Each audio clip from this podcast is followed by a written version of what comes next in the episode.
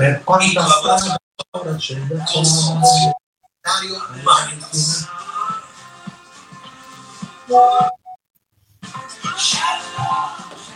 Eccoci, bentrovati, buonasera a tutti. Siamo qui da Parma, eh, Schema Therapy Center di Parma, in diretta con il programma Psicoradio Human Club, la voce della psicologia in rete. Potete collegarvi, come stanno facendo già alcuni, sul mio profilo Facebook Felice Vecchione, oppure potete andare in diretta streaming su www.radiostudior.it. Allora, eccoci in diretta con il nostro ospite. Eh, buonasera al dottor Ilario Mammone, coautore di questo splendido libro che ho qui tra le mie mani, Oltre gli attacchi di panico, curato insieme a me, Felice Vecchione, e poi a Rosario Capo e a Daniela Rullo. Oltre gli attacchi di panico, edito da Franco Angeli, uscito nelle librerie a maggio, eh, una bussola per uscire dal labirinto della paura. Ben trovato Ilario. Ciao Felice, buonasera a tutti. Buonasera, ben trovato. Come stai intanto? Bene, dai. Ho appena finito una serie di sessioni di, di lavoro. Di e ora sono qui.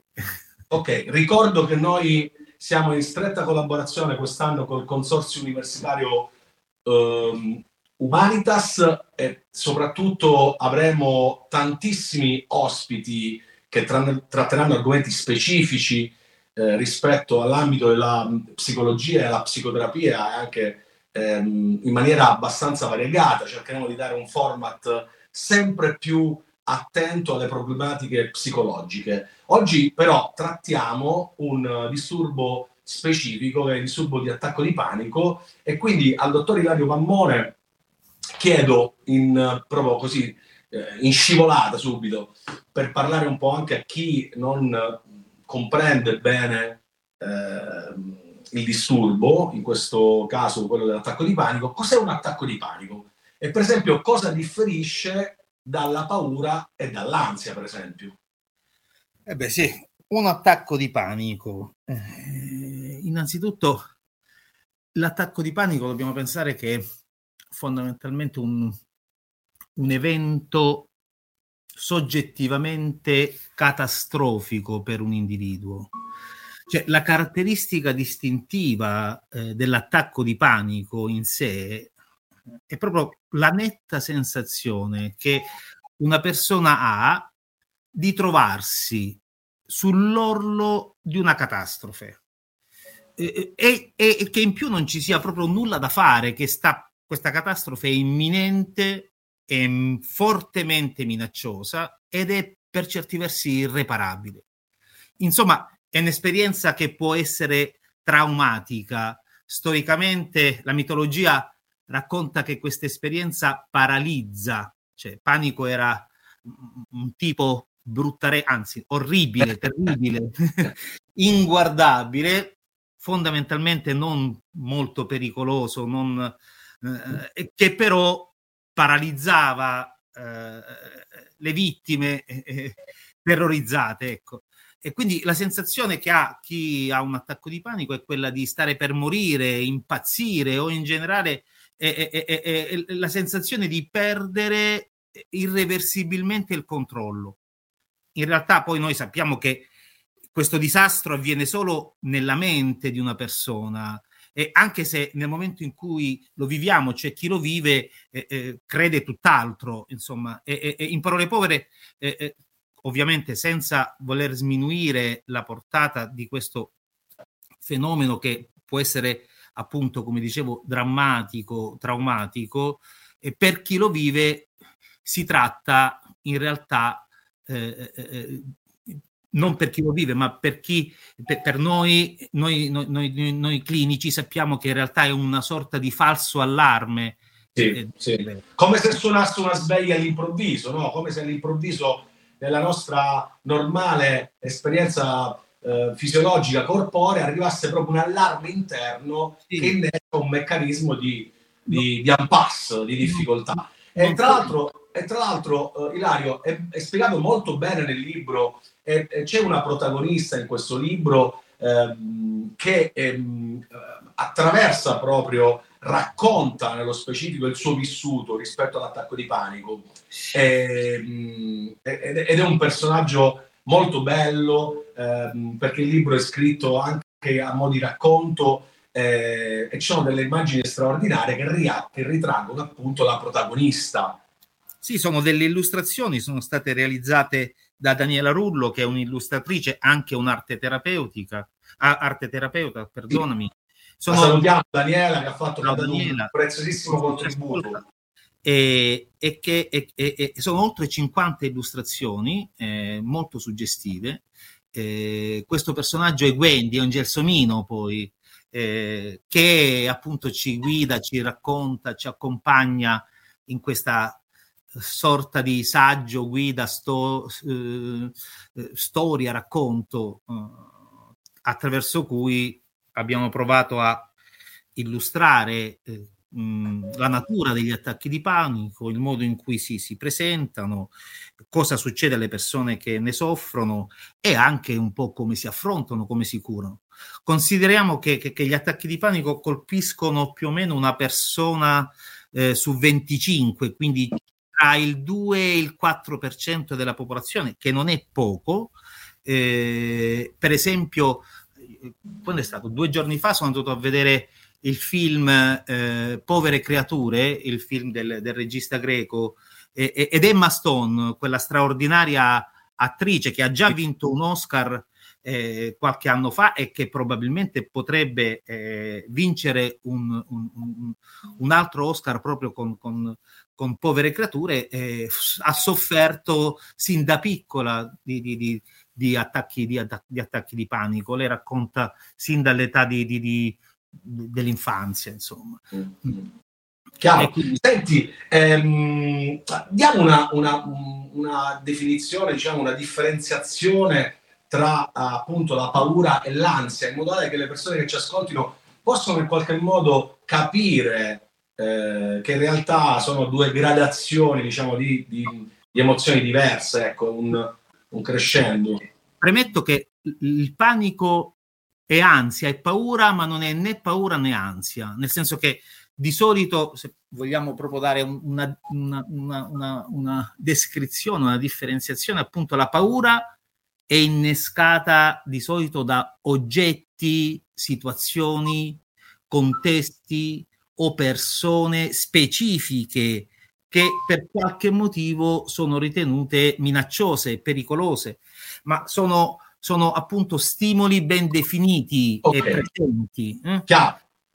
Banalmente, per esempio, passare vicino a un cancello dove un recinto dove c'è un cane può crearmi una paura oggettiva rispetto a quello che esiste. C'è un cane che potrebbe... E ovviamente può essere con, condita anche da ansia, ansia anticipatoria, perché magari so che c'è quel cane. Chiaro, invece chiaro. l'ansia proprio in, di, di, per sé è collegata invece a, a, a una, alla percezione di, un minaccia, di una minaccia eh, meno definita, meno precisa. Okay. Una minaccia che può essere anche non per forza alla mia integrità fisica, ma può essere di tipo eh, eh, eh sociale, per esempio, può riguardare la mia reputazione o, o, o altro, diciamo. Mm? Ma Chiaro. la minaccia in Chiaro. genere si colloca nel futuro, può non essere del tutto questo futuro chiaro sì. e, e, individuabile. Mm? Ok. Mentre okay. il panico eh. è diverso, eh? Il panico, eh, ecco, eh, per esempio rispetto al panico, no? eh, sappiamo che molti dei nostri pazienti che seguiamo ci parlano di situazioni veramente angoscianti, cioè cosa succede in quel momento, cioè in realtà non cosa succede, ma cosa si prova in quel momento. Allora, il punto è che, come dicevo prima, la persona percepisce una catastrofe in corso. Imminente. Sì, una, qualcosa che sta avvenendo e sta per avvenire. Quindi è, c'è come la percezione di essere sul punto di non ritorno. E, e, e, quindi la persona ha la sensazione di aver perso la, la, capacità di autodeterminarsi, la capacità di eh, eh, pensa che, di aver perso il controllo eh, e quindi penserà per esempio di impazzire, di morire. per esempio a volte le persone pensano di stare per avere un infarto o, yeah, o, o yeah. un ictus o qualcosa del genere. Non a caso poi finiscono in pronto soccorso eh, eh, e magari prima di mh, avere una diagnosi di attacchi di panico eh, fanno una via crucis di, analisi. Sì, perché poi in quel momento c'è una vera e propria attivazione fisica, quindi le palpitazioni, il sudore, le mani fredde e, e le persone, almeno rispetto al mio, alla, alla mia esperienza clinica, spesso riferiscono di avere delle vere e proprie reazioni a questi attacchi. Eh, per esempio, qualcuno dice è come se in quel momento mi sentissi in una situazione di pericolo tale da dover scappare. È come se avessi proprio un cane che mi insegue. Quindi io di fronte a queste attivazioni non, non sia in grado più di, di, di reagire, quindi tendo a scappare. Sì, sì. Allora, qui, qui, entra in gioco uh, un po' uh, il, il, diciamo, il modo in cui è costruito il nostro cervello e il modo in cui è eh. costruito, costruita e si è evoluta e selezionata uh, l'insieme delle nostre risposte difensive e, e nostre, il nostro sistema di monitoraggio e di difesa. Sì. in qualche modo consideriamo che noi abbiamo una certa sensibilità all'ansia e le persone con attacco di, di panico hanno una fortissima sensibilità alla paura, all'ansia. Non a caso spesso eh, eh, sono incastrate in un circolo vizioso che possiamo definire quasi di paura della paura che li paralizza. Eh, e si innescono una serie di reazioni eh, psicofisiologiche molto profonde. C'è un, ora non, non, non, non approfondisco perché insomma eh, non penso che ci siano i tempi, però c'è un, un studioso che si chiama Porge eh, eh, che ha, che ha eh, sviluppato e in qualche modo ci ha donato la, la, un, un, una visione molto interessante su come gli esseri umani si difendono, entrano in contatto uh, e, e, come si difendono nelle maniere più estreme, che è la teoria polivagale appunto di Poggi, ah. eh, dove ci, ci, che ci spiega come eh, alle volte noi ci affidiamo a delle, a delle difese estreme che che passano dall'attivazione adrenalinica, quindi con l'attacco, con la fuga, a stati di vera e propria dissociazione, disconnessione, che appunto hanno un valore eh, paradossalmente adattivo per, per, per, gli individui che, so, che si sentono sovrastati da, da una minaccia e, e, e, e, questo è. Piano, piano, sono tutto. Ok, chiarissimo. Tra l'altro la guida, perché questa è veramente una guida, è proprio il passaggio, cioè viene illustrato tutto nel libro, eh, tutti i passaggi da quando Wendy eh, ha il primo, primo attacco di panico fino a quando praticamente riesce in qualche modo a muoversi nel labirinto della paura, a trovare un terapeuta che è in grado di poter aiutare Wendy con le sue risorse a venire fuori da questo, da questa, da questa difficoltà. Eh, ci arriva una prima domanda um, ed è questa, Ilario. Come si può capire se il malessere che uno sta vivendo è un attacco di panico o un evento ancora più grave? È una domanda è un po' particolare, diciamo. Credo che vogliano dire come si fa a capire se è un vero e proprio attacco di panico oppure è un qualcosa di più grave. Immagino un infarto oppure una situazione del genere. Questo chiaramente Beh, è un eh, po' difficile. Diciamo per, per, chi soffre di attacchi di panico eh, non è semplice eh, fare questa distinzione. Non a caso le persone che soffrono eh, di disturbo di panico eh, spesso si sono ritrovate o anche si ritrovano frequentemente in pronto soccorso. Mm. perché a volte una serie di sintomi sono indistinguibili da un malore e soprattutto la, la, la, la, la, la, percezione soggettiva di malessere acuto e sovrastante, soverchiante, eh, chiaramente porta una persona a eh, cercare eh, il pronto soccorso più disponibile. Certo. Eh, pro, nel senso il, il più pronto e più disponibile anche per un, per un, clinico non è eh, automatico capire se si tratti o meno di un attacco di panico, tanto che i medici dei, pronto, dei, dei pronto soccorsi, facendo il loro mestiere, eh, eh, fanno una serie di accertamenti per escludere la possibilità che ci sia in corso un evento appunto cardiaco o di altro genere. Eh, in genere Ciò che ci dà la sicurezza che si tratti di un attacco di panico è la storia clinica del paziente. E, e, e ovviamente i pazienti con attacchi di panico eh, sono pazienti che sono, si ritrovano più volte con la sensazione di stare per morire o per avere un malore, eh, diciamo, medico e, e, che poi però questo malore mh, non ce l'hanno mai. Eh, chiaramente, chiaramente, poi eh, al, alla luce di questo noi eh, eh, sappiamo che questi, questi pazienti, appunto questi, questi, questi individui han, soffrono di un disturbo di panico e non magari di un, eh, eh, di, di un disturbo di altro genere che altrimenti sarebbe più insidioso e progressivo ovviamente. Chiaro.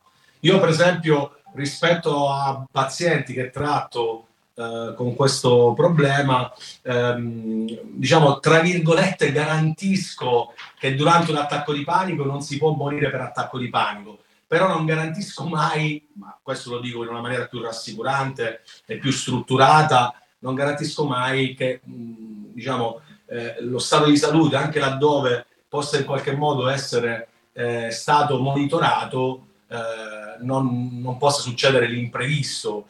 Eh, però è chiaro che l'attacco di panico di per sé, eh, come attivazione fisiologica, insomma, dura un certo tot di tempo e poi lascia degli strascichi e solitamente, diciamo, per un tempo ehm, fino a quando non ritorna, perché quando è un disturbo in realtà si presenta più volte in una maniera continua, eh, però si ritorna più o meno a fare la stessa vita. Laddove non si ritorna a fare la stessa vita, molto, molto spesso le persone diventano evitanti. Che significa questa questa parola rispetto alla, all'attacco di panico? Beh, questo ha a che fare con il come gli individui reagiscono agli attacchi di panico.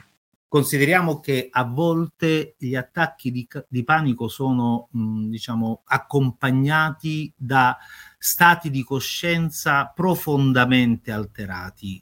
Quindi alle volte le persone che possono andare da un senso di ottundimento, di capogiro, eccetera, eccetera, fino a vere e proprie, a, a vere e proprie eh, manifestazioni dissociative, tipo la, la detta dereal, derealizzazione o depersonalizzazione, che sono, e sono manifestazioni particolarmente spiacevoli ed angoscianti per chi eh, le vive.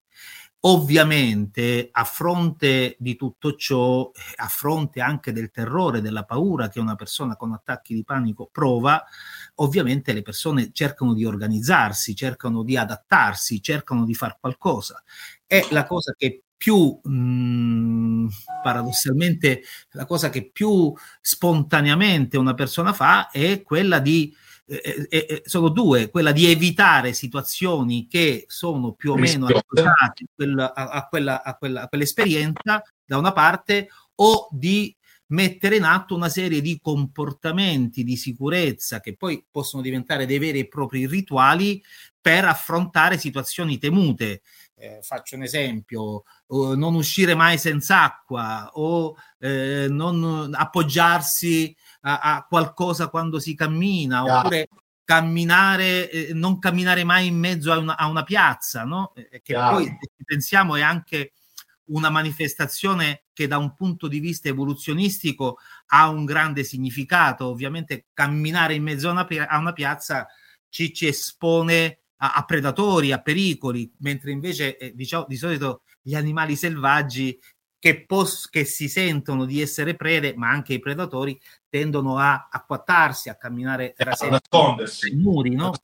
Eh, ottimo, che, ottimo. Mi piace molto questo tema, mi piace molto il contributo del dottor Ilario Mammone, che è sempre molto prezioso, con il quale ormai, eh, oltre ad esserci un'amicizia da diverso tempo, eh, soprattutto eh, diciamo, questa collaborazione in radio è avvenuta più volte, quindi molte persone hanno avuto già il piacere di poterti ascoltare, ma noi, Ilario, come sai bene, siamo in uno spazio radio, è fantastico il mondo della radio, è fantastico stare qui a Parma, essere qui in diretta con te mentre sei a Roma, le persone ci ascoltano anche dal New Jersey, pensa, ci ascoltano anche dal New Jersey e da tantissimi altri posti. E nel frattempo in diretta a Spinetoli in radio c'è la regia di Peppe Mascitti a www.radiostudiore.it che mi ricorda praticamente che adesso metteremo un pezzo perché eh, ma ci saremo ascoltiamo un po' di musica tra l'altro questo pezzo caro è un pezzo di Sanremo? come? È un pezzo da Sanremo tratto da no, un Sanremo? No, non è un pezzo da Sanremo, è una canzone, no, no, no, no. faccio, faccio eh, è una canzone eh, scritta da, da, un cantautore che in realtà ha avuto un grande momento di difficoltà nella sua vita perché ha perso eh, sua figlia molto piccola, una di quelle morti, non so se si chiamano morti... Eh, Bianche. Non, non, sono sicuro, però insomma è stata una morte improvvisa e noi ascoltiamo un pezzo molto terapeutico. Devi, devi sapere che io ho ascoltato questo cantautore a Pescara e, appena proprio c'è stata una pausa mentre cantava questa canzone, io ho urlato ad alta voce: Nicolo Fabi, sei altamente terapeutico. Quindi possiamo dire che questa, questa canzone casca a pennello. E quindi su www.radiostudior.it nel programma Psicologico Human Club, la voce della psicologia in rete, ci ascoltiamo un pezzo straordinario di un grandissimo cantautore italiano, perché ce ne sono di cantautori italiani bravi, no, Ilario? Ce ne sono diversi, giusto? Eh, ce ne sono stati tanti e credo che ce ne siano, sì. Perché ce ne siano ancora, e quindi ci ascoltiamo. Vince chi molla. Ogni mia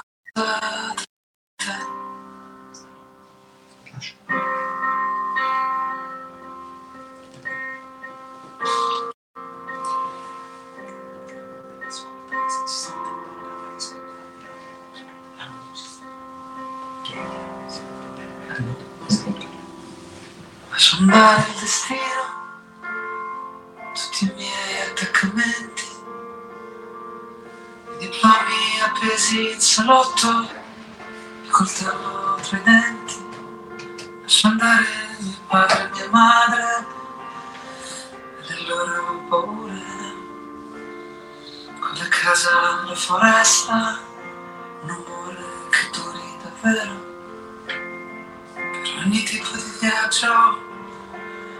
avere un bagaglio leggero. Distendo le vene e apro piano le mani. Cerco di non trattenere più nulla. Lascio tutto fluire. L'aria dal naso arriva ai polmoni. Le palpitazioni tornano battiti. Torna al suo peso normale. La salvezza non si controlla.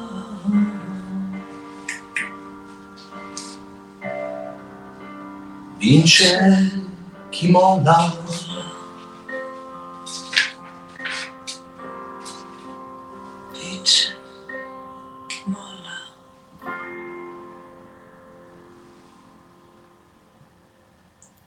Nicolò Fabi, vince chi molla, in diretta su www.radiostudior.it e in diretta Facebook sul mio profilo Felice Vecchione. Arrivano altre domande dottor Mammone, siamo nei tempi assolutamente. Questa è un po', mh, mm, forse, boh, a questa potrei rispondere io, ma l'ospite sei tu, però ehm, ce n'è una un po' complicata, però noi insomma non, non trascuriamo le domande dei nostri ascoltatori perché molti sono, oltre ad essere colleghi, sono anche persone normali che eh, insomma si, si, fanno delle domande oppure chiedono di entrare a fare la terapia, di fare terapia. Qui c'è scritto, vi è arrivato questa, questa, questo messaggio da Perugia, eh, soffro di morbo di Crohn e da quando ho questi problemi intestinali, ogni volta che esco fuori di casa ho paura di dover stare lontano dal mio bagno, mi fa avere un sacco di ansia che sfocia in veri e propri attacchi di panico. Cosa potete consigliarmi? Ammazza, questo è, una, questo è un domandone da... Beh, niente di diverso a quello che consiglierei a una persona che non soffre di morbo di Crohn. Eh, ricordiamoci, eh, il morbo di Crohn è fondamentalmente una sorta di dissenteria, diarrea più o meno cronica che a volte eh, eh, eh, si, si, presenta anche con eh, acuti, pesanti dolori, mal, mal di pancia, dolori, dolori alla gola, e più tutta una serie di, di, di, di, problematiche che poi vanno a presentarsi nella vita quotidiana di tutti i giorni delle persone che, che ne soffrono.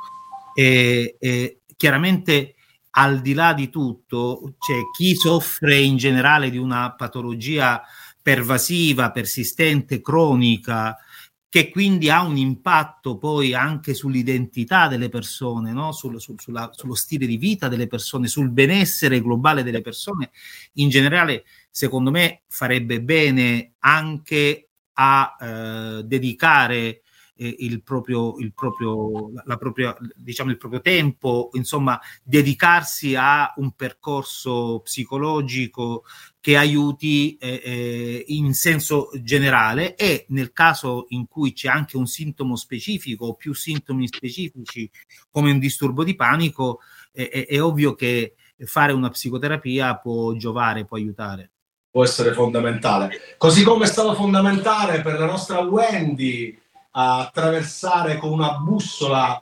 eh, ed uscire dal labirinto della paura, oltre agli attacchi di panico, Ilario Mammone, Felice Vecchione, Rosario Capo e Daniele Rullo, edito da Franco Angeli, bellissima casa editrice, fantastica. Ringraziamo, ringraziamo Ilaria tanto, Angeli, tanto, che è stata tanto. veramente eccezionale sia in questa occasione sia per gli altri libri eh, loro sono sempre speciali nel modo in cui sì. ci trattano. trattano sì, sì, ci, ti, diciamo che gli scrittori, gli autori li coccolano in qualche modo, Cavoli, veramente a proprio agio. Quindi ringraziamo la Franco Angeli. Ancora un'altra domanda.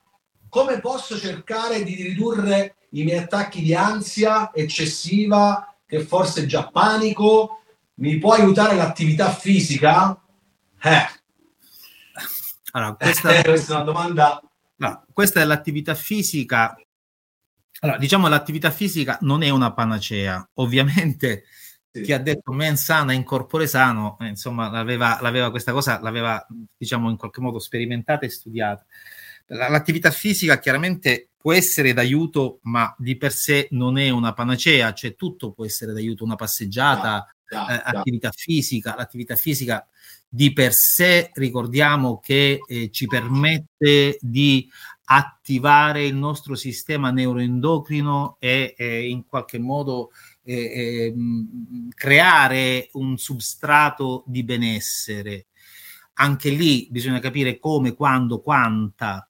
Certo, eh, ci sono tutta una serie di studi che, per esempio, dimostrano come attività fisica fatta mh, per molte persone, non per tutte, però per la maggior parte delle persone, attività fisica fatta nelle ore serali tende per esempio a eh, disturbare i cicli sonno-veglia. Ah, Quindi anche lì bisogna capire, faccio attività fisica quando, quanta, cioè se io ho una problematica relativa per esempio che ne so, a un disturbo dell'umore per cui ho dei cicli sonno-veglia particolarmente fragili, l'attività fisica fatta dopo le 7, le 8 di sera potrebbe paradossalmente peggiorare eh, certe, cioè, certi processi piuttosto che agevolarli, che migliorarli. Quindi sì, l'attività fisica di per sé può aiutare, ma mm, non, non possiamo pensare che eh, solo l'attività fisica possa essere appunto un toccasana.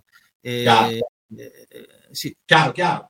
Senti, arriva un'altra domanda, da, questa volta da Facebook. Per un bambino, mh, mm, e per un bambino come si può capire che è un attacco di panico E di solito a che età può succedere che accade? Insomma, questa è la domanda più o meno. Questa, questa è una bellissima domanda. Sì.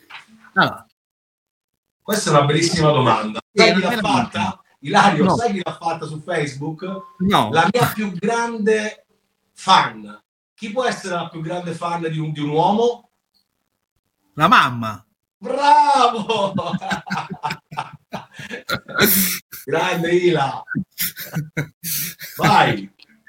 Allora, un bambino. Allora, tutta, tutta, tutto, tutto, tutto ciò che è il corteo dei sintomi, no? La, eh, in età evolutiva, così come nella tarda età, è facilmente mascherato, a volte è di difficile lettura e comprensione, per una serie di motivi noi sappiamo bene che i bambini in età, cioè i soggetti in età evolutiva hanno diciamo uno sviluppo eh, neurobiologico incompleto e a volte differenziale, cioè mm. che succede? Noi possiamo benissimo trovare un bambino, ma anche un ragazzino più grandicello, un adolescente, che per una serie di motivi dovuti, diciamo così, al, cla- al cablaggio mielinico delle connessioni, delle interconnessioni cerebrali, eh, tenderà per esempio a somatizzare in maniera netta eh, sintomi che invece un adulto eh, eh, legge, eh, percepisce, e non tutti gli adulti, ricordiamo che ci sono adulti allessitimici, ma che legge e percepisce come panico, mentre invece magari un bambino eh, più piccolo potrebbe assolutamente non manifestare nessuno dei sintomi eh, eh, del panico che, e quindi non, non, non esprimerli allo stesso modo di come li esprime un adulto e neanche percepirli allo stesso modo di come li percepisce un adulto. Quindi lì diventa, eh, diciamo, insomma, territorio degli esperti di bambinologia, cioè di età evolutiva. di età evolutiva. Tra l'altro, tra l'altro c'è un libro molto molto bello sull'età evolutiva, ehm, diciamo, sempre edito da Franco Angeli, eh eh, scritto... Io sono curatore assieme a Rosario Capo e a Katia Aringolo. Proprio esatto, il prossimo esatto. mese saremo a Bologna a fare un workshop proprio tratto da, da, dal libro in una bella, in una bella eh, in un bel evento. E dicevo, quindi la cosa che mi sento di dire riguardo a bambino, ansia, depressione, attacco di panico, eccetera, eccetera, è che quando eh, un genitore ha eh, la sensazione che qualcosa non vada per come deve andare, secondo me la cosa importante è eh, fare in modo che un bambino sia visto da un esperto di bambini, perché, qual- perché diciamo che io per esempio sono un esperto soprattutto di adulti e non mi sognerei mai di, di, di mh, lavorare eh, su certi aspetti con, con dei bambini. Cioè, i bambini vanno visti da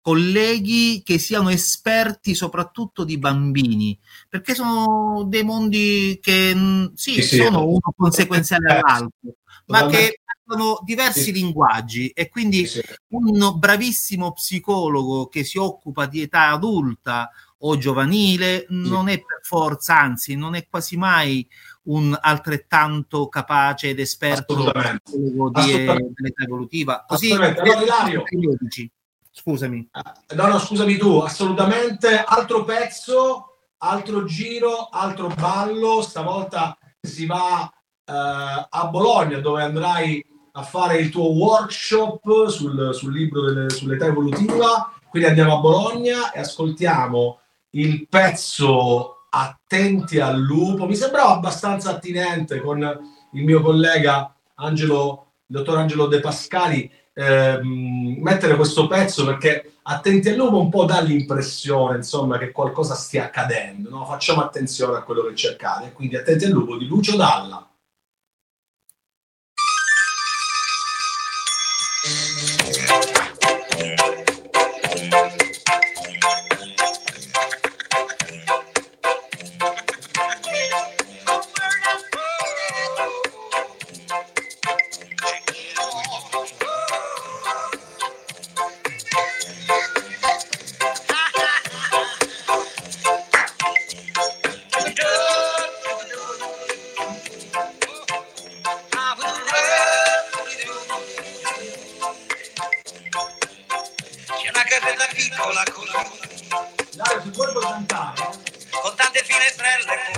Cantare?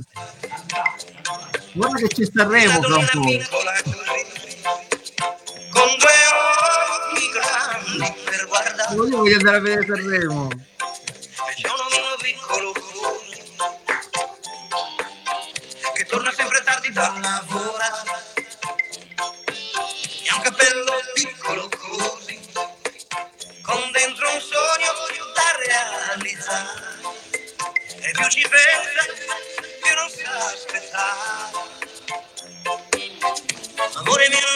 Bene, questa vita è catena, qualche volta fa un po' male. Guarda come sono tranquilla io, anche se attraverso il bosco, con l'aiuto del buon Dio, stando sempre attenta al lupo, attenti al lupo, attenti al lupo. Era Attenti al lupo di Lucio Dalla. Allora ringrazio eh, la Schema Therapy Center di Parma, dottor ehm, eh, Filippo Tinelli e, e Harold Adome, insomma tutto il gruppo che mi ha ospitato qui questa sera. Ringrazio chiaramente il Consorzio Universitario Humanitas, ringrazio il dottor Ilario Mammone, coautore del libro Oltre gli attacchi di panico, insieme a me, Felice Vecchione, eh, Rosario Capo e Daniela Rullo. Eccolo qui, Oltre gli attacchi di panico, edito da Franco Angeli. E poi, e poi, e poi ringraziamo eh, Sani, studio dell'alimentazione, nutrizione e intolleranze alimentari ad Alessio e a Taurisano, in provincia di Lecce, del dottor Angelo De Pascali. E ancora, ragazzi, Ragazzi, mi manca il fiato, ringraziamo anche Ottica 10 decimi che mi fornisce questi bellissimi occhiali che molti mi invidiano, Ilario, eh? molti dicono, ma questi sono gli occhiali di Ottica 10 decimi, tantissimi lo dicono, eh, quindi che dire, grazie a tutti per averci ascoltato, Ilario faccio partire la sigla, rimani con noi, un abbraccione, ringraziamo anche Daniela Rullo e Rosario Capo, eh, ci sentiamo la sigla finale. Grazie là. Ciao a tutti. Grazie, grazie. Grazie a te, grazie a voi. Ciao. Partite insieme a te per informarti per in collaborazione con Consorzio Universitario Humanitas. Ciao a tutti, un saluto a Spinetoli, alla regia di Peppe Mascitti. Ciao, ciao, ciao, alla prossima, grazie.